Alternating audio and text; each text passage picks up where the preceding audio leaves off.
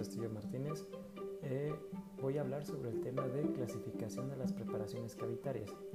Este tema o este apartado entra dentro de la materia o de los tópicos de operatorio dental. ¿okay? Eh, voy a hacer principal eh, énfasis en dos tipos de clasificaciones, en la clasificación de Black y la otra que es de uso reciente, que es la clasificación de Mott y Hume. Voy a hacer énfasis en, este, en estos dos tipos de clasificaciones de preparaciones cavitales porque son las que actualmente se ocupan en, en el ámbito de, la odontología. Hay una eh, gama amplia de clasificaciones dentro de, de la odontología, pero las demás usos, como lo repetir, son estados, por lo tanto voy a hablar sobre estos temas. Ok, primero hay que tener en claro cuatro conceptos principales. El primer concepto sería cavidad, el segundo concepto sería preparación, el tercer concepto sería lesión cavitaria y el cuarto teníamos el concepto de preparación cavitaria. Eh, como concepto, como la Real Academia Española maneja, la cavidad como un espacio o hueco dentro de un, dentro de un cuerpo cualquiera. Concepto de preparación, la Real Academia Española nos dice que es una acción y efecto de preparar o prepararse, es decir, hacer algo con alguna finalidad, con algún objetivo.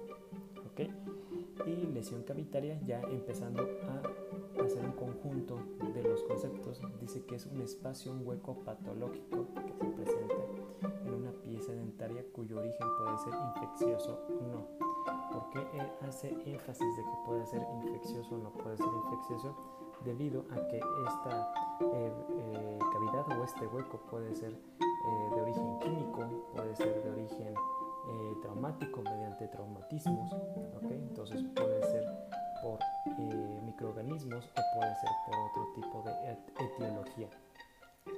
Y ya haciendo una aglomeración de los conceptos tenemos la, la palabra preparación cavitaria que esa en sí sería un espacio que debemos de preparar con el fin de colocar posteriormente nosotros como personal de salud un material, un material de restauración que devuelva la funcionalidad y estética. Algunos autores o algunos libros manejan funcionalidad y estética que tiene que ser como una especie de armonía. ¿no? Una depende de otra. Anteriormente solamente se cumplían los criterios de funcionalidad y dejaban de fuera la parte estética. Hoy en día tiene que haber esta armonía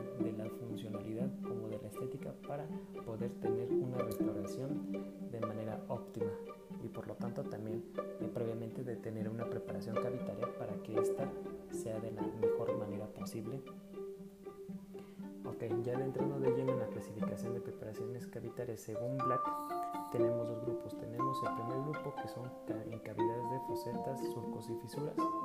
Y el grupo 2 son en cavidades de superficies lisas. Okay. Cada grupo va a tener una subdivisión de clases.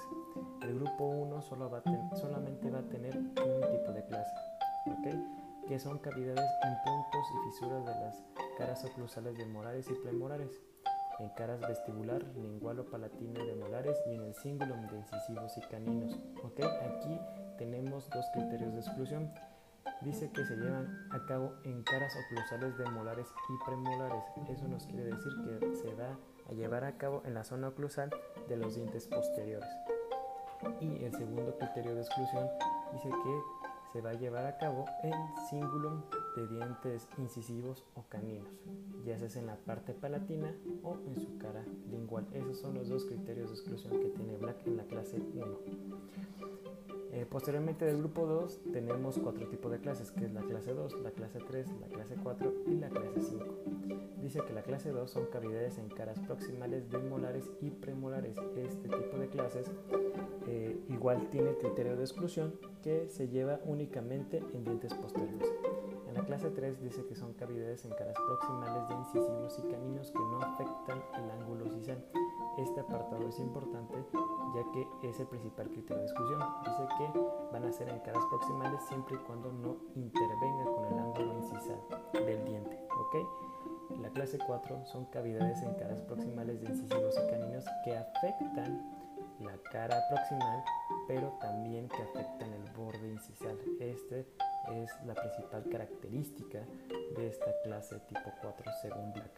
Y por último tenemos la clase 5, que son cavidades ubicadas en el tercio gingival de las caras vestibulares, ya sea en su parte palatina o en su parte lingual de todas las piezas dentales. Teniendo en cuenta que nuestros órganos dentales se dividen en tercios, de la corona clínica tenemos el tercio incisal, tenemos el tercio medio y el tercio cervical o el tercio gingival.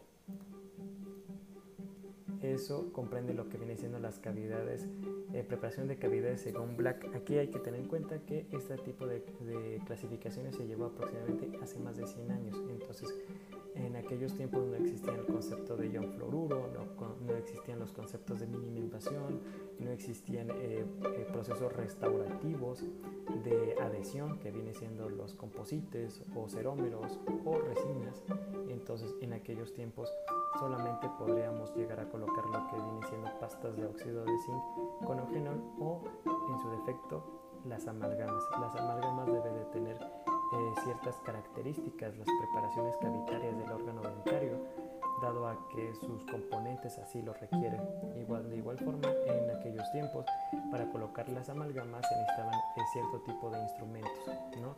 Entonces tenía que caber ese instrumento en el órgano dentario, entonces normalmente se hacía eh, mayormente una preparación con mayor extensión, ¿no? De igual forma Black hacía un criterio de que era mejor expandirse o extenderse para generar prevención. ¿no? Esto eran los criterios o esto eran los parámetros que manejaba Black en su clasificación. Y ya entrando de lleno a la clasificación de preparaciones cavitarias según Mont y Hume, esta clasificación se llevó a cabo a partir de 1999, pero fue hasta el 2005 que la FDI, que es la Federación Dental Internacional, aprobó esta clasificación como la que se debe ocupar actualmente o la actualizada y empezar a dejar a un lado la clasificación de Black. Algunas universidades, algunos países la han, tomado en cuenta este tipo de clasificaciones. ¿Ok?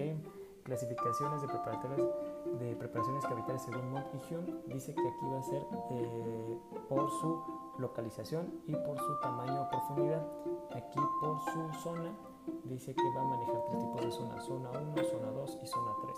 La zona 1 se va a llevar a cabo en fosas, fisuras y defectos del esmalte en superficies oclusales de los dientes posteriores y otros defectos en superficies lisas, así como cíngulos y fosetas de dientes anteriores.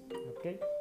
La zona 2 se va a llevar a cabo en la cara proximal de cualquier pieza dentaria situada inmediatamente por debajo del punto de contacto de dientes adyacentes. En la zona 3 va a ser o se va a llevar a cabo en el tercio gingival de la corona o en caso de recesión gingival o caso de raíz expuesta. Ya en su caso de tamaños o su extensión dice que vamos a tener cuatro tipos o en su defecto 5. ¿Por qué? Porque va a tomar el tamaño 0. ¿ok? Entonces vamos a tener el tamaño 0, el tamaño 1, el tamaño 2, el tamaño 3, el tamaño 4, el tamaño 0. Dice que es aquella lesión activa sin cavidad que representa la etapa inicial de la desmineralización como la mancha blanca o como mejor conocido como la caries incipiente. El tamaño 1 son lesiones con alteración superficial que ha progresado donde la remineralización resulta insuficiente y se requiere algún tipo de tratamiento restaurador. El tamaño 2 es una lesión moderada con cavidad localizada, la cual ha progresado dentro de la dentina sin producir debilitamiento de las cúspides. Esta requiere un tratamiento restaurativo. El tamaño 3 son aquellas lesiones con avance con cavidad que ha progresado en dentina, ocasionando un debilitamiento de una cúspide y requiere tratamiento restaurativo. Y la última, que es el tamaño 4, son lesiones avanzadas con cavidad que ha progresado al punto donde hay destrucción de una o más cúspides. Requiere un tratamiento restaurativo. ¿okay? Todos estos tipos de tamaños y según su tipo de localización va a requerir un tipo de tratamiento específico. Por ejemplo, las tamaños 0 pudiéramos llegar a ocupar un tratamiento de remineralización, ¿no? que esa mancha blanca se eh, remineralice mediante barnices de flúor, mediante selladores de fosetas y fisuras. ¿okay?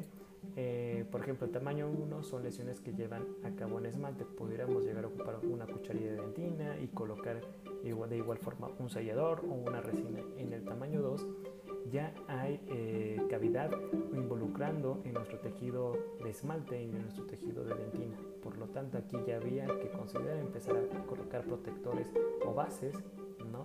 para llevar una futura restauración. En el tamaño 3 ya hay afectación de esmalte, dentina y esta lesión en dentina ya va profundizando. ¿no? Y en el tamaño 4 aquí es cuando la lesión cariosa o ya tenemos una cavidad de mayor profundidad y hay que tomar en cuenta aquí el complejo dentino pulpar.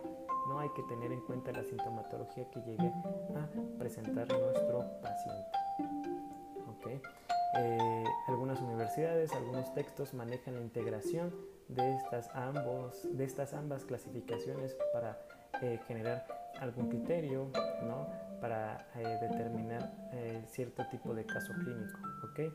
Como hay que tener en cuenta que algunos países todavía se siguen colocando a ciertos órganos dentarios lo que viene siendo la amalgama, entonces es importante conocer las características y las clasificaciones que maneja Black para este tipo de, condiciones. Y este, algunas universidades también hacen hincapié de que hay que empezar a tener en desuso este tipo de clasificaciones debido a que esos países pues ya nada más ocupan lo que viene siendo eh, restauraciones de procesos adhesivos. Eso es lo que comprende este tema de clasificación de preparaciones cavitarias. Muchas gracias.